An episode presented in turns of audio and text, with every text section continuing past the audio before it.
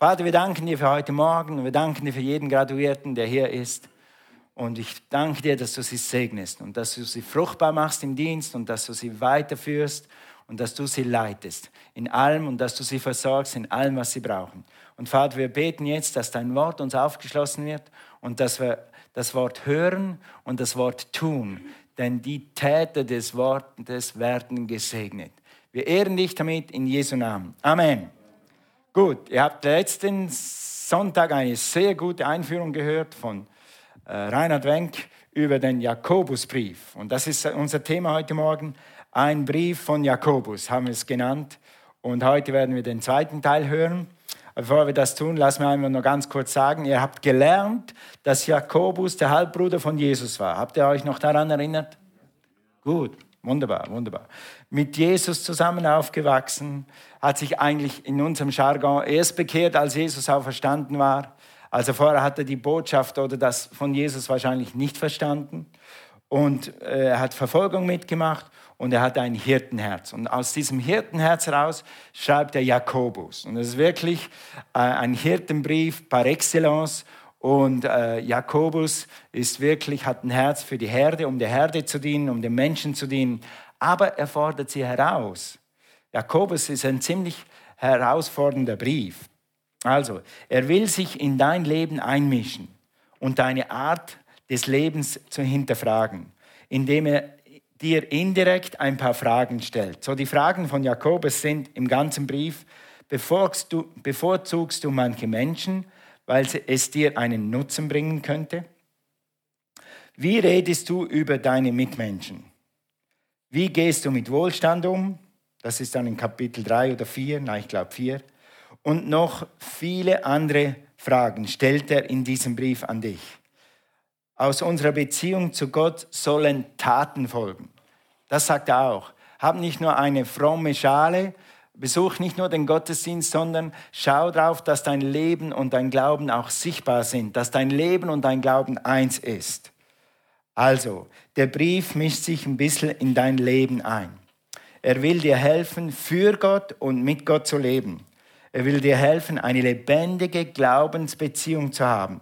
Ein Glauben zu leben, der sichtbar ist und der wirksam ist.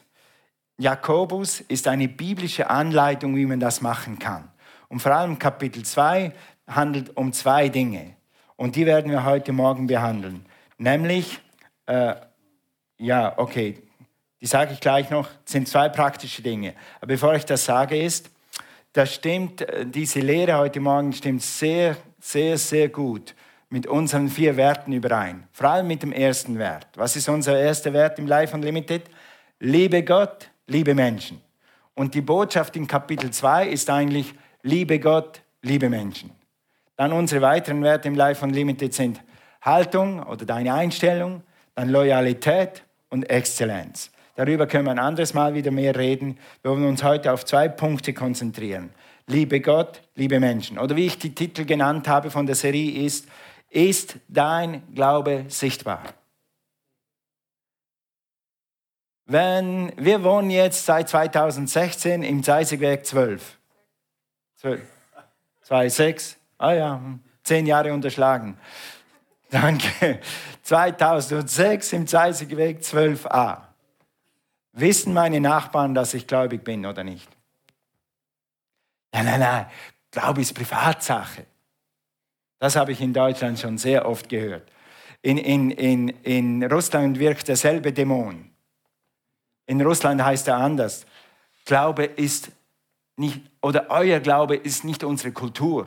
Das ist der gleiche Dämon, der die Leute irgendwie einnebeln will, damit sie das Evangelium nicht verkündigen. Sag mal Amen. Okay, also, ist dein Glaube sichtbar? Ist deine Liebe sichtbar?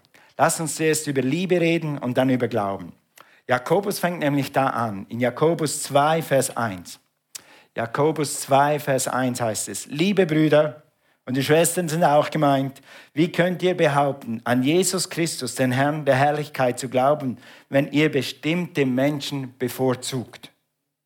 Und dann sagt er ein Beispiel, es kommt ein gut gekleideter Mann hierher, hier auf dem Parkplatz, in seinem Porsche. Er hat eine Rolex am Arm Und dann bietet ihr sofort, hallo, kann ich einen Kaffee machen? Kann ich den vordersten Platz dir anbieten? Nein, zuvor, das ist ein bisschen zu laut, vielleicht sitzt du dich lieber hier hin. Und nachher kommt ein Mann mit einem rostigen Fahrrad, die Kette quietscht und hat schäbige Kleider an und äh, wir beachten ihn nicht mal. Und dann sagt Jakobus in äh, Vers 4, zeigt diese unterschiedliche Behandlung nicht, dass ihr euch von falschen Motiven leiten lässt. Sag mal, ouch. Ja. Yeah. Hört mir zu, meine lieben Brüder. Hat Gott nicht besonders die Armen in dieser Welt dazu erwählt, im Glauben reich zu sein? Sie werden das Reich Gottes erben, das er denen versprochen hat, die arm sind. Dass er denen versprochen hat, die arm sind. Steht das hier? Die ihn lieben. Es kommt auf die Liebe an und nicht auf die Kleider und nicht auf den Reichtum und auch nicht auf die Armut. Also wir sind manchmal versucht, Leute nach dem Äußeren zu beurteilen. Die Reichen sind besser als die Armen. Und Jakobus sagt, passt auf, dass das nicht passiert. Gott sieht anders. Gott sieht ins Herz und er sieht, in diesem Kontext könnte man sagen, die Armen sind die, die, die an Gott glauben. Die Armen sind die, die Gott lieben. Die Armen in diesem Kontext.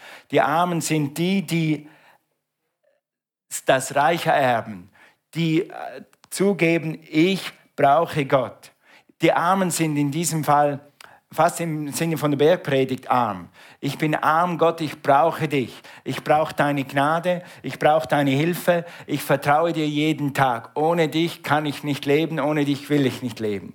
Der Reich in diesem Kontext könnte auch sein, ich bin stolz, ich habe meinen Wagen, ich habe mein Haus, ich habe eine gute Versicherung. Wozu brauche ich Gott? Ja, und dann macht das auf einmal mehr Sinn, wenn wir das so sehen, weil Jesus ist ja für beide gestorben, für die Armen und für die Reichen. Jesus ist für alle ans Kreuz gegangen, für die Armen oder für die Reichen. Aber für die Leute, die sagen, ich brauche Gott nicht, das ist ein anderer Fall. Trotzdem sollen wir beide natürlich offen empfangen. Amen. Also Jakobus sagt, liebe Gott und liebe Menschen. Wenn du Gott liebst, dann liebst du, was ich liebe. Ich liebe die Menschen. Jakobus sagt hier, wir sollen die Menschen alle gleich lieben, schätzen, ehren und achten. Und wir sollen keine Vorurteile haben. Keine Hände hochhalten. Wer hat schon mal Vorurteile gehabt? Wer hat schon mal Vorurteile gehabt? Vielleicht nicht vom Äußeren, vielleicht äh, nur vom Reden, was Leute tun, oder vielleicht nur schon von dem, was Leute haben. Ich, äh, wir hatten eine Familie in Wittnau, ein, ein Rechtsanwalt. Und die hatten sechs Kinder, wie wir. Wir hatten auch sechs Kinder. Unsere Familie damals war sechs Kinder. Es immer noch sechs Kinder. Halleluja. Und dann habe ich mir gedacht, der Rechtsanwalt und er hat eine Villa und der ist sicher stolz. Und als ich das erste Mal mit ihm geredet habe, war das der normalste Wittnauer, wir sagen dem so bei uns im Dorf, der normalste, gewöhnliche Wittnauer wie du und ich. Und dann habe ich so, war ich überführt. Wir haben Vorurteile. Und Jakobus sagt, hast du Vorurteile? Tu sie unter den Teppich. Und etwas, was uns geholfen hat, was Gott wirklich sogar in 2015 zu uns gesprochen hat, zu Cornelia und mir, mir zu ihr, hat gesagt, als die Flüchtlinge kamen von Afghanistan und Pakistan und so, und da gewisse Vorurteile waren und das Dorf hatte Angst, was kommt da für Leute hierher, dann hat Gott zu uns gesprochen und gesagt, lernen sie kennen. Lernen sie kennen. Ein bekannter Prediger hat mal gesagt, den ich sehr schätze, du kennst mich nicht, deshalb denkst du, dass ich so bin. Aber wenn du mich kennen würdest, würdest du merken, dass ich anders bin. Amen. Amen. Und dann machst du die wunderbarsten Entdeckungen. In Tat und Wahrheit lade ich dich ein, diese Woche oder heute Morgen mal jemanden kennenzulernen, den du noch nicht kennengelernt hast. Wage es mal, auf einen Arbeitskollegen zuzugehen, der vielleicht immer da hinten sitzt und immer alleine ist und sagt, kann ich mal mit dir einen Kaffee trinken? Oder einfach sprich ihn irgendwie an, über das Wetter oder irgendwas. Und dann schau mal, was Gott tut. Du wirst wunderbare Menschen entdecken.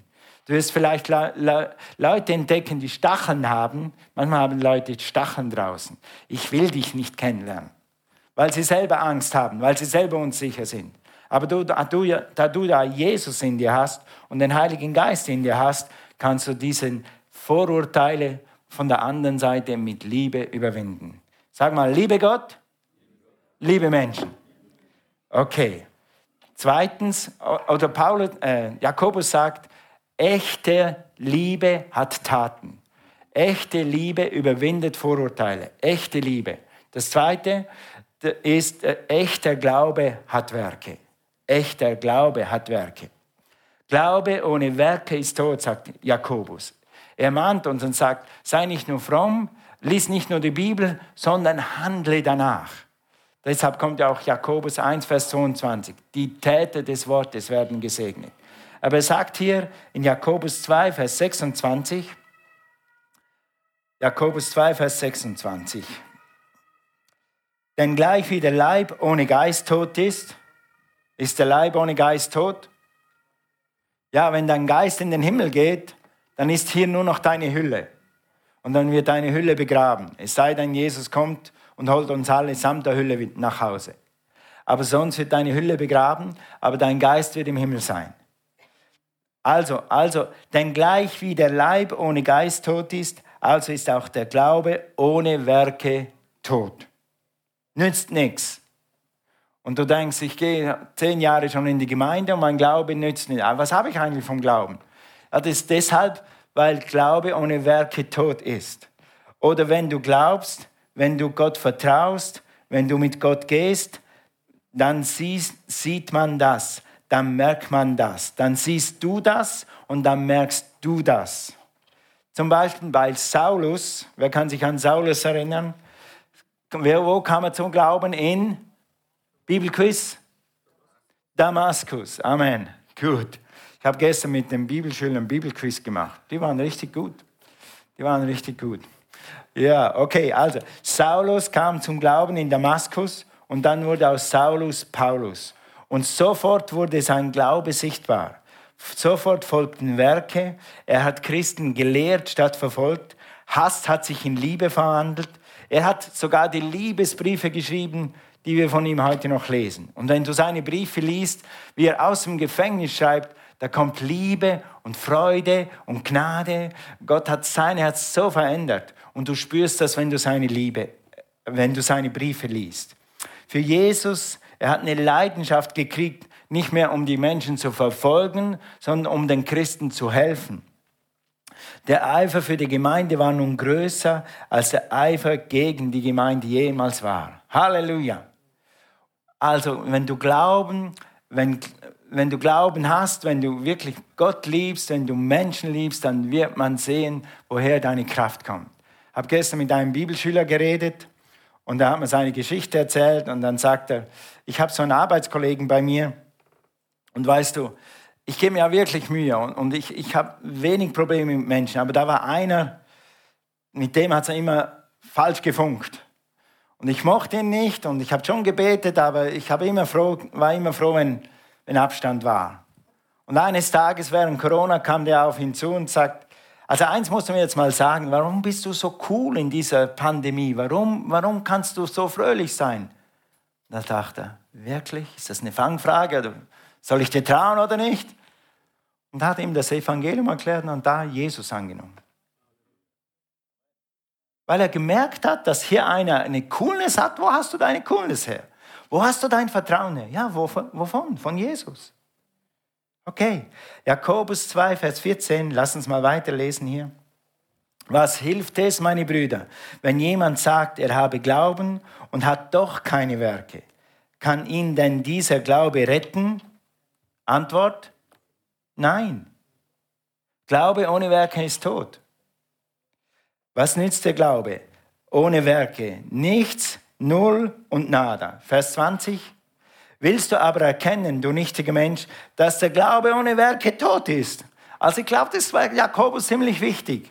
Und wir wissen ja, dass Jakobus diesen Brief nicht für sich geschrieben hat oder einfach mal hingesetzt und ein Buch geschrieben hat, sondern der Heilige Geist hat ihm das eingegeben. Und der Heilige Geist hat gesagt, Jakobus, Du hast ein Hirtenherz, du willst deine Gemeinde bauen, du willst deiner Gemeinde helfen. Schreib dreimal in einem Kapitel, Glaube ohne Werke ist tot. Glaube ohne Werke ist tot. Nein, schreib es nochmal.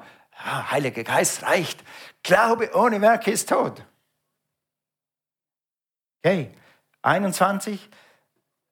Wurde nicht Abraham, unser Vater, durch Werke gerechtfertigt, als er seinen Sohn Isaac auf den Altar darbrachte? Mit anderen Worten, Gott sprach das Wort zu Abraham, opfere mir Isaac. Abraham vertraute Gott. Sofort, sofort, sag mal sofort. Es heißt in der Bibel, am nächsten Morgen. Also wenn ich so einen Auftrag gekriegt hätte, dann hätte ich vielleicht mindestens bis zum übernächsten Morgen gewartet. Oder bis zum über, übernächsten Morgen. Als Gott zu uns gesagt hat, zurück nach Russland, nach Sibirien, da habe ich drei Tage gebraucht. Ich habe nicht gesagt, Gott, ich gehe da nicht hin. Aber ich habe drei Tage gebraucht, bis ich mich selber in Sibirien sehen konnte. Ja, aber Abraham geht am nächsten Morgen und macht sich auf, richtet am frühen Morgen alles Holz her und geht und hin und in seinem Herzen ist, okay, wenn Gott meinen Isaac will, dann opfere ich meinen Isaac. Gott wird wissen, was er tut. Und dann steht sogar in der Bibel, dass, dass Abraham schon gerechnet hat, dass Gott ihn sogar von den Toten auferstehen lassen wird. Aber er wird gehorsam sein. Und also, und dann sagt Gott im letzten Moment, bevor er den Dolch ansetzt, um seinen Sohn zu schlachten, sagt im letzten Moment, sagt der Engel des Herrn, stopp. Ich sehe deinen Glauben. Glauben hat Werke. Oder Glaube, Bruder Hagen hat uns das immer gelehrt. Glaube handelt nach dem Wort. Oder Glaube, sobald du das Amen, sobald du das Wort hörst, tust du, was du gehört hast. Halleluja. Thank you, Lord Jesus. Einige von euch lesen die Bibel und sie ist nicht mehr lebendig für dich. Weißt du warum? Das ist ein Grund. Das ist nur ein Grund. Das, ist, das sind nicht alle Gründe. Aber ein Grund ist, weil du das letzte Mal und das vorletzte Mal, als du die Bibel gelesen hast, gedacht hast, oh ja, das sollte ich machen. Aber ja, okay, Gott vielleicht ein andermal. Weil du nicht getan hast, was Gott dir gesagt hat durch die Bibel. Tu Buße, sag, Herr, vergib mir. Ich werde ab sofort wieder jedes Wort tun, was ich verstehe und lese und was ich umsetzen kann. Ich werde es tun. Und sofort wird die Bibel wieder zu dir sprechen. Das war nicht in meinen Notizen. Ich glaube, das war der Heilige Geist. Der Heilige Geist wird helfen, das Leben Gottes wieder neu zu entdecken. Heute Morgen. Vers 22. Lass uns mal 22 lesen. Siehst du, dass der Glaube zusammen mit den Werken, mit Abrahams Werken, wirksam war und dass der Glaube durch die Werke vollkommen wurde. Und so erfüllte sich die Schrift, die spricht, Abraham aber glaubte Gott und das wurde ihm als Gerechtigkeit angerechnet. Und jetzt kommt was sehr Schönes. Und er wurde ein Freund Gottes genannt. Wenn du die Bibel liest und die Bibel tust, dann wirst du Freund Gottes genannt. Und dann spürst du diese Freundschaft. Dann spürst du, ich habe gestern über Bund gelehrt in der Bibelschule, dann spürst du diese Bundesbeziehung. Da spürst du, wie Gott nahe ist und wie Gott dich nicht verlässt, nicht versäumen kann. Wie du einfach eine Verbindung hast zu Gott aber Glaube ohne Werk ist tot. Also tu das, was Gott dir aufträgt. Und das sind die kleinen Dinge. The little foxes spoil the vine. Die kleinen Füchse machen manchmal den Unterschied. Das sind nicht große Dinge. Das sind, du musst nicht drei Tage lang Buße tun und, und pilgern nach Rom oder wohin die Leute pilgern oder eine Glaubenskommt. Nein, du musst nur ein kleines Adjustment in deinem Herzen treffen. Herr, ab heute tue ich wieder das, was du mir sagst in deinem Wort. Alles, was ich verstehe, setze ich in die Tat um. Okay? Also 24, so seht ihr nun, dass der Mensch durch Werke gerechtfertigt wird und nicht durch den Glauben. Und dieses Wort ist ganz wichtig, hätte ich eigentlich markieren sollen hier, allein. Nicht durch Glauben, allein. Wir glauben alle an Jesus, deshalb bist du hier. Wir, wir ehren alle Jesus und wir haben Jesus einmal bekannt und Jesus zu unserem Herrn gemacht. Aber das allein, das allein ist es nicht. Glaube hat Werke. Und zwar nicht nur die Bekehrung, sondern Glaube hat von dem Tag an, wo du dich bekehrst, wo du zu Jesus kommst, Werke und Werke und Werke. Nein, der Glaube ist kein anstrengendes Ding, aber der Glaube tut das, was Gott dir sagt. Abraham hat Isaac genommen und war gehorsam und ist auf den Berg gegangen. Und egal, was du gerade tun musst, ob es was Kleines ist oder was Großes, sag Herr, okay, I surrender. Ich werde ab sofort wieder das tun, was du mir aufträgst. Ja, Jesus hat dich gerechtfertigt. Ja, du bist gerettet. Du bist ein Freund Gottes, das bist du schon. Aber wenn das innerlich so ist, dann wird es äußerlich sichtbar werden. Halleluja. Frag mal deine Frau oder deinen Mann, frag einen Freund, sag, frag mal vielleicht deinen Nachbarn, wenn du ein gutes Verhältnis hast, woran siehst du meinen Glauben? Mach mal einen Test. Und dann sagen dir vielleicht die Leute sowas wie diesem Mann da. Ja, du hast irgendwie immer eine, also ich spüre an dir ein Urvertrauen oder irgendwie sowas, so eine Ruhe, wo andere Leute keine haben. Oder was auch immer. Hör mal, was dein Glaube tut. Kann gar nicht schaden. Okay, gut, also zwei Dinge heute Morgen. Wo ist deine Liebe zu Gott sichtbar? Und wo ist deine Liebe zu Menschen sichtbar? Erstens, vertraue Gott. Pflege deine Beziehung zum himmlischen Vater. Rede mit deinem himmlischen Vater. Bruder Hegen hat uns immer gelehrt, Kenneth E. Hegen hat uns immer gelehrt, dass, äh, dass wir ein Gebetsleben führen sollen. Wir sollen nicht nur beten, drei Minuten am Morgen, was besser ist als nichts, sondern dass wir den ganzen Tag in Verbindung mit Gott sein sollen. Und du hast eine geniale, geniale, geniale Möglichkeit, in Verbindung zu bleiben. Wenn du irgendwo hinfährst oder wenn du Staub saugst, dann kannst du in Sprachen sprechen und kannst deine Verbindung zum Vater pflegen, kannst dich selber auferbauen. Mach das. Wir brauchen in dieser Zeit alle Kraft des Himmels, die wir zur Verfügung haben. Lebe den ganzen Tag in der Gegenwart Gottes. Bete, äh, bete in Sprachen. Lies die Liebesbriefe in der Bibel. Lies die Liebesbriefe in der Bibel. Lies die Evangelium. Lies es und tu es. Dann weiter, diene Gott und diene Menschen. Liebe wird sichtbar, indem du was tust. Weißt du, ich kann meiner Frau immer sagen, ich liebe dich, ich liebe dich, ich liebe dich. Aber sie macht die Wäsche allein, sie macht das Geschirr allein, sie putzt den Zimmer auf, sie räumt meine Socken auf und sie putzt auch noch das Auto und das putzt auch noch das Dach. Und da arbeiten muss sie auch noch selber und kochen muss sie auch noch selber und ich esse nur und schlaf. Das ist keine Liebe. Wir sind zusammen verheiratet. Wir haben zusammen eine Aufgabe. Also lass uns zusammen anpacken. Okay? Also, diene Gott und diene Menschen. Komm regelmäßig zum Gottesdienst Regelmäßig. Einer hat gesagt, ich bin regelmäßig in der Gemeinde. Jede Ostern. Okay.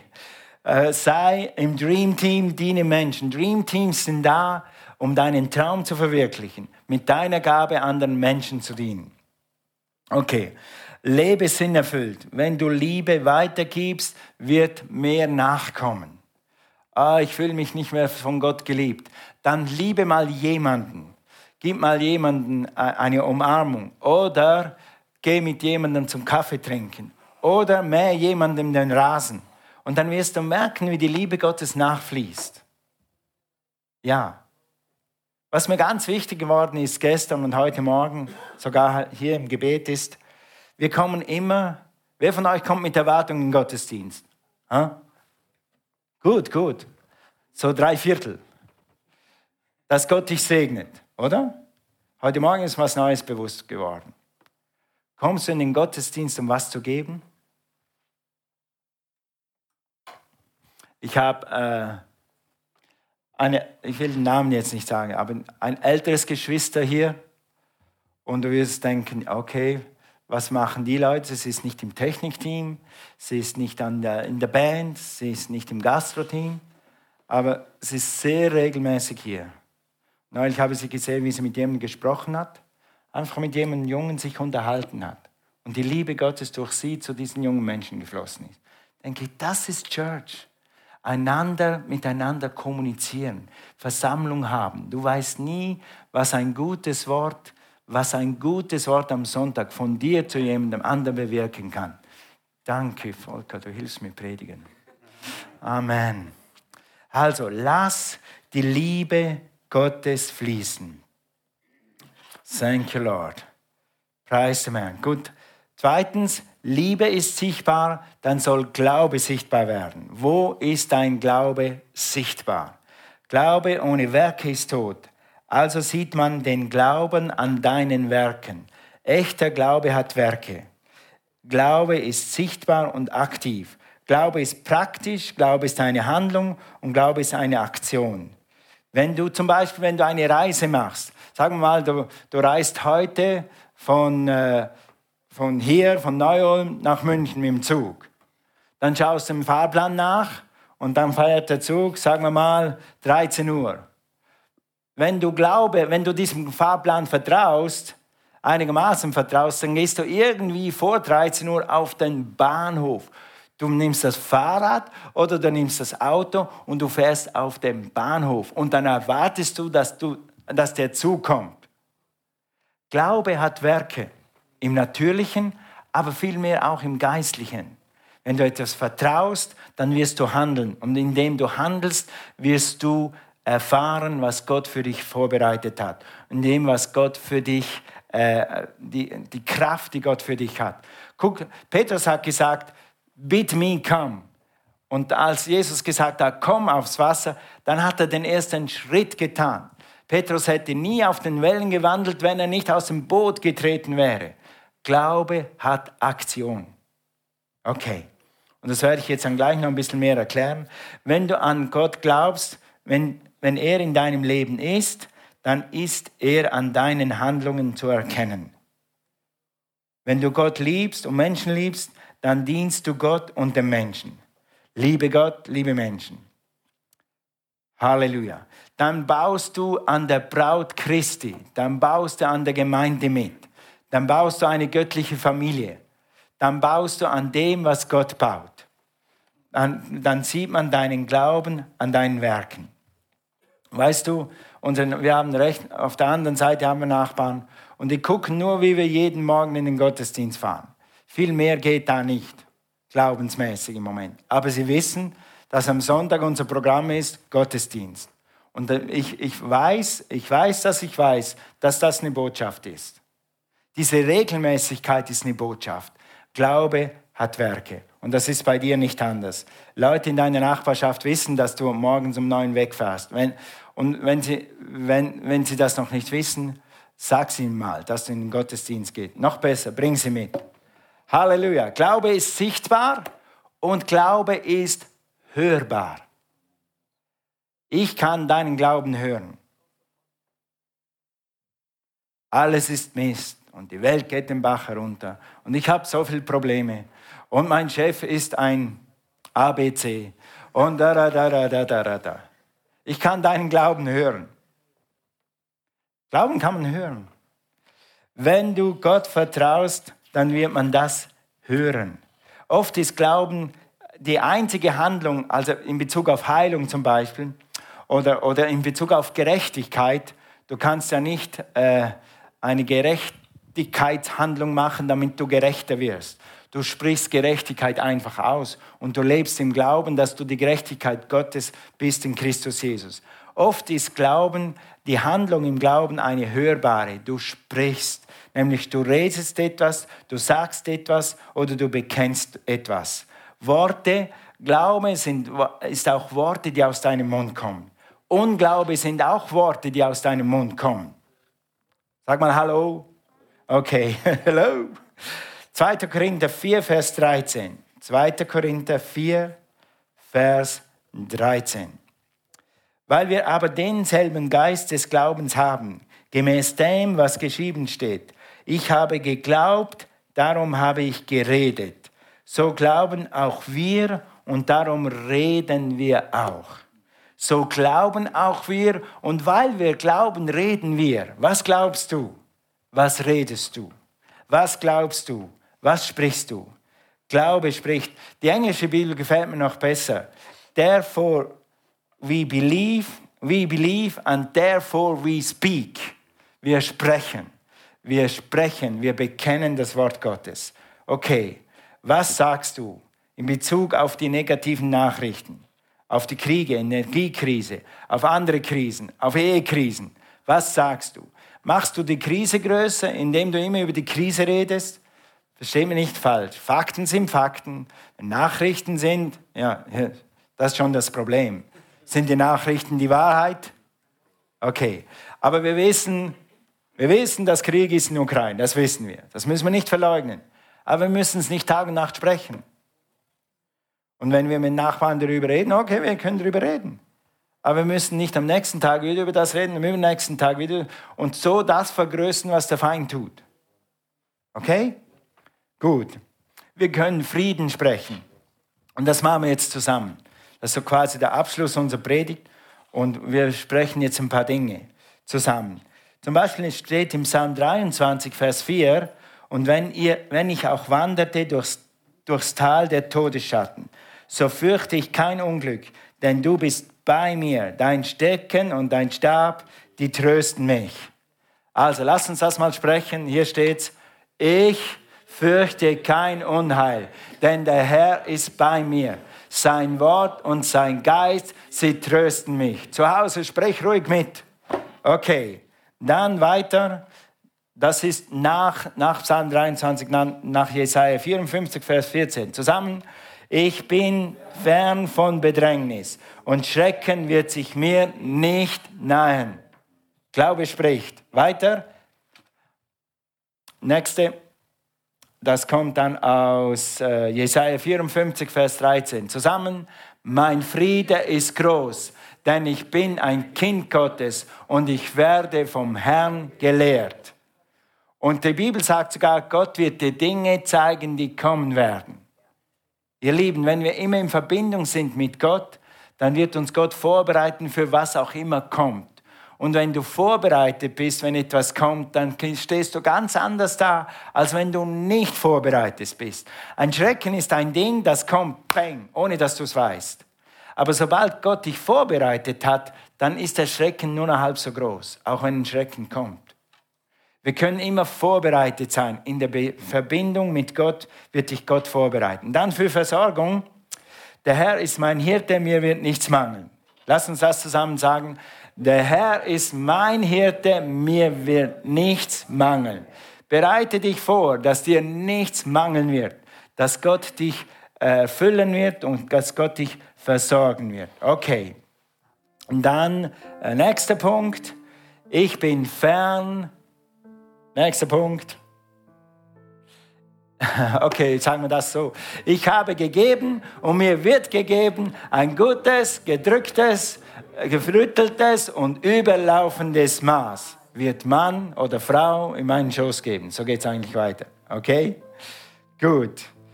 Also, dann das nächste. Wenn du Heilung brauchst, hier ist die Bibelstelle für Heilung. Schlangen, sie werden Schlangen aufheben und wenn sie etwas Tödliches trinken, wird es ihnen nichts schaden. Kranken werden sie die Hände auflegen und sie werden sich wohlbefinden. Und sie werden sich wohlbefinden. Also lass uns das aussprechen. Hände, nochmal zurück. Nein, vorwärts. Ja, jetzt. Alle zusammen. Hände wurden mir aufgelegt und es wird besser und besser mit mir. Amen. Wenn man für dich für Heilung gebetet hat, mit Hand auflegen, dann bekenne dieses Wort, bis du gesund bist. Und es wird besser und besser mit mir. Und zum Abschluss jetzt noch, guck mal, hier heißt es in 2. Korinther 4, Vers 13, ich vertraute auf Gott, darum redete ich. Das haben wir jetzt gerade gemacht, in Bezug auf Versorgung und Heilung und Frieden. Okay, genauso vertraue ich auf Gott und darum rede ich auch und verkündige die gute Nachricht. Glaube hat Werke. Kann man deinen Glauben hören? Können sogar ungläubige Leute deinen Glauben hören? Wenn du Gott vertraust, wenn Jesus dein Herr ist, dann redest du auch mit Menschen über die gute Nachricht.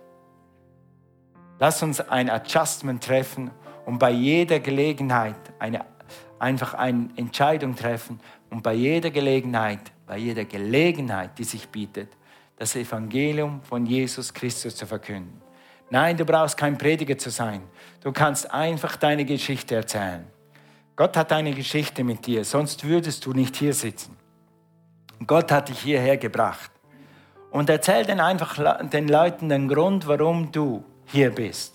Du kannst einfach sagen, warum du die Bibel liest oder warum du an Gott glaubst oder und dann vielleicht sogar, wie du an Gott glaubst.